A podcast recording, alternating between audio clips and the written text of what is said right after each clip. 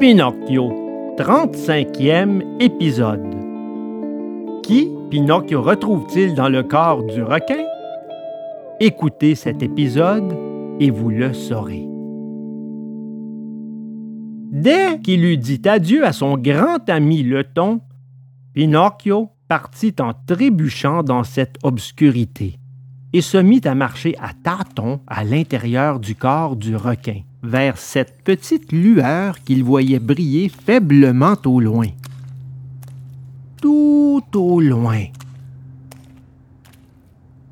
En marchant, il se sentit patauger dans une flaque d'eau grasse et glissante.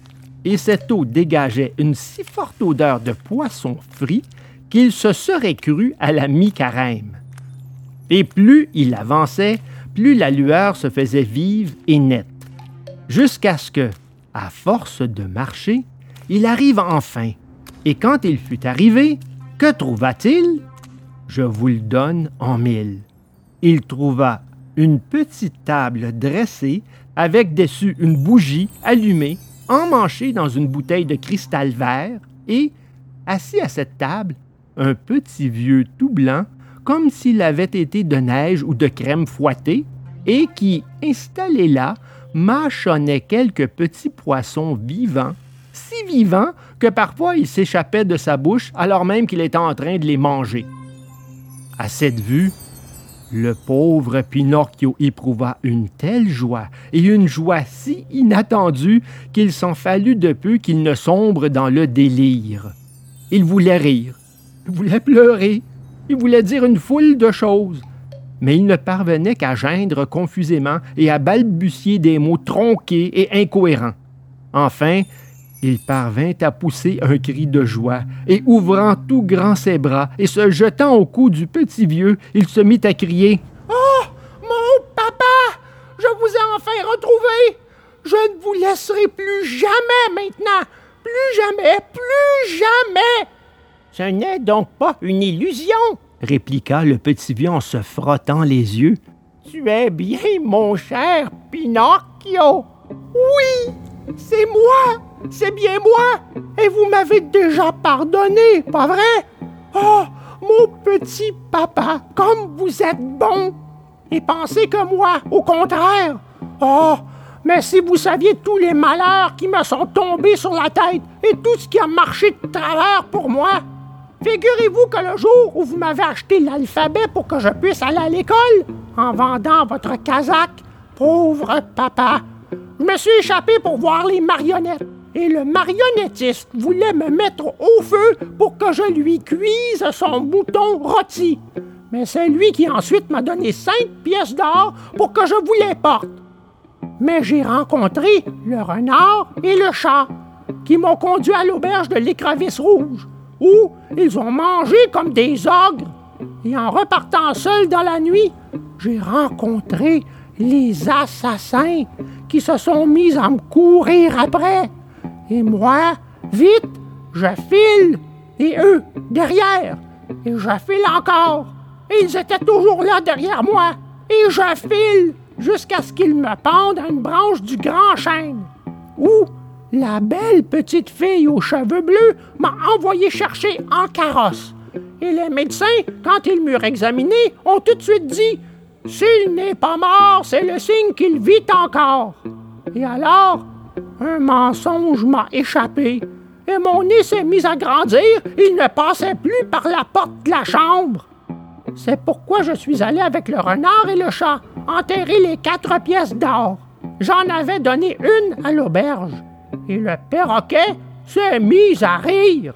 Et au contraire de 2000 pièces, je n'ai rien trouvé.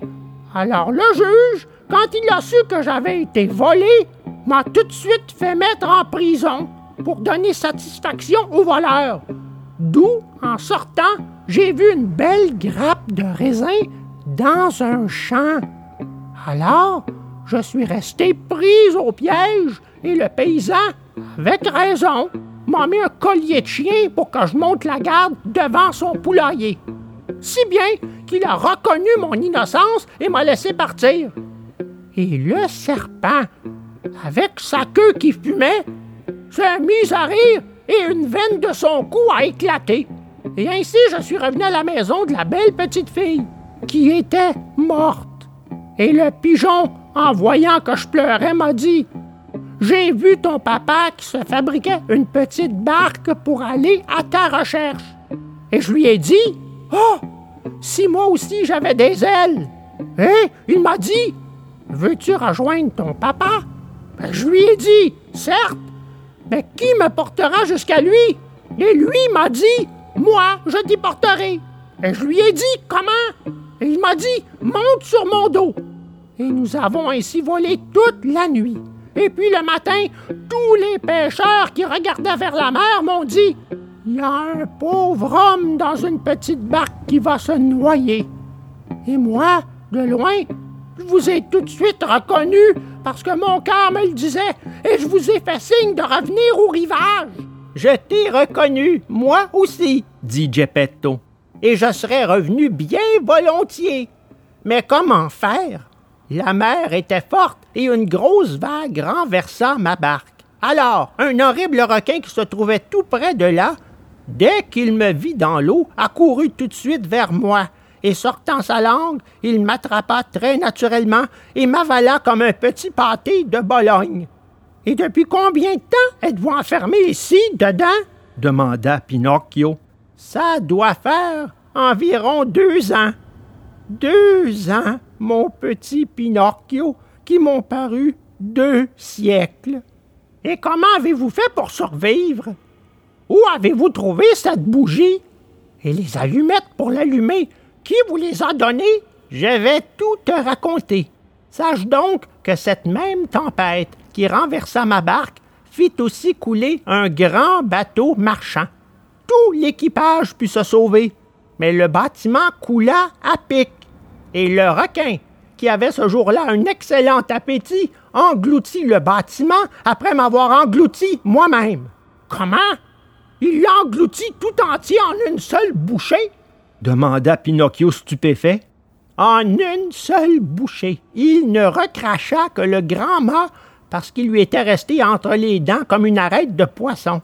Heureusement pour moi, ce bâtiment était plein de viande conservée dans des boîtes de métal, de biscuits, de pain grillé, de bouteilles de vin, de raisins secs, de fromage, de café, de sucre, de bougies et de boîtes d'allumettes. Avec tout cela, grâce à Dieu, j'ai pu survivre pendant deux ans. Mais j'en suis maintenant à mes dernières réserves. Aujourd'hui, il n'y a plus rien dans le garde-manger.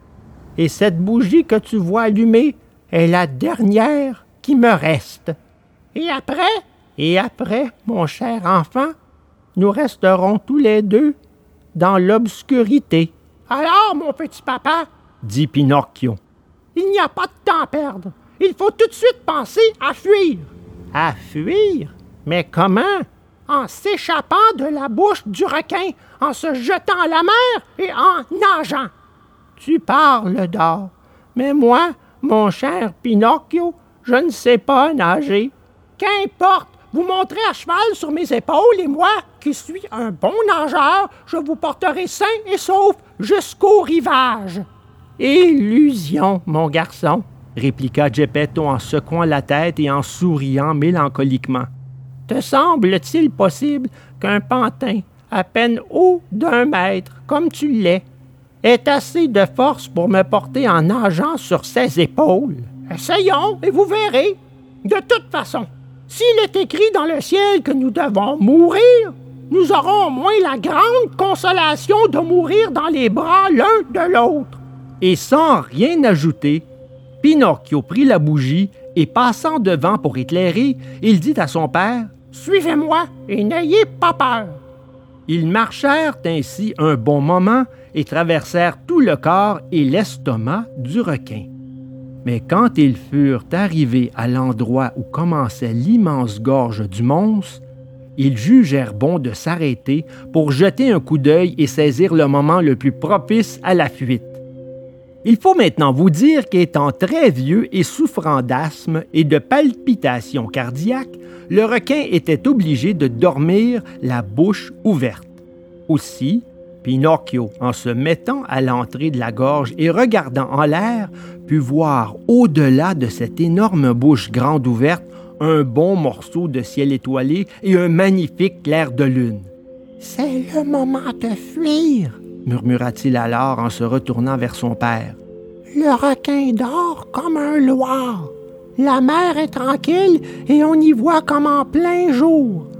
Suivez-moi donc, papa, et d'ici peu, nous serons sauvés. Aussitôt dit, aussitôt fait. Ils escaladèrent la gorge du monstre marin et, arrivés dans son immense bouche, ils se mirent à marcher sur la pointe des pieds sur sa langue. Une langue si large et si longue qu'on aurait dit la grande allée d'un jardin. Ils étaient sur le point de faire le grand saut et de se jeter à la nage dans la mer, le requin éternua. Et en éternuant, donna une secousse si violente que Pinocchio et Geppetto se trouvèrent renvoyés en arrière et projetés de nouveau au fond de l'estomac du monstre. Dans le choc de leur chute, la bougie s'éteignit. Père et fils restèrent dans l'obscurité. Et maintenant demanda Pinocchio, se faisant grave. Maintenant, mon enfant, nous sommes bel et bien perdus. Pourquoi perdus? Donnez-moi la main, papa, et prenez garde de ne pas glisser. Où me conduis-tu? Il faut tenter à nouveau de fuir. Venez avec moi et n'ayez pas peur. Sur ces mots, Pinocchio prit son père par la main et, marchant toujours sur la pointe des pieds, ils remontèrent ensemble la gorge du monstre. Puis ils traversèrent toute la langue et enjambèrent les trois rangées de dents. Avant toutefois de faire le saut décisif, le pantin dit à son père Montez à cheval sur mes épaules et tenez-moi bien fort. Je me charge du reste. Dès que Geppetto se fut bien installé sur les épaules de son enfant, Pinocchio, sûr de son fait, se jeta à l'eau et se mit à nager. La mer était calme et plate comme l'huile. La lune resplendissait de toute sa clarté et le requin continuait à dormir d'un sommeil si profond que même une canonnade ne l'aurait pas réveillé.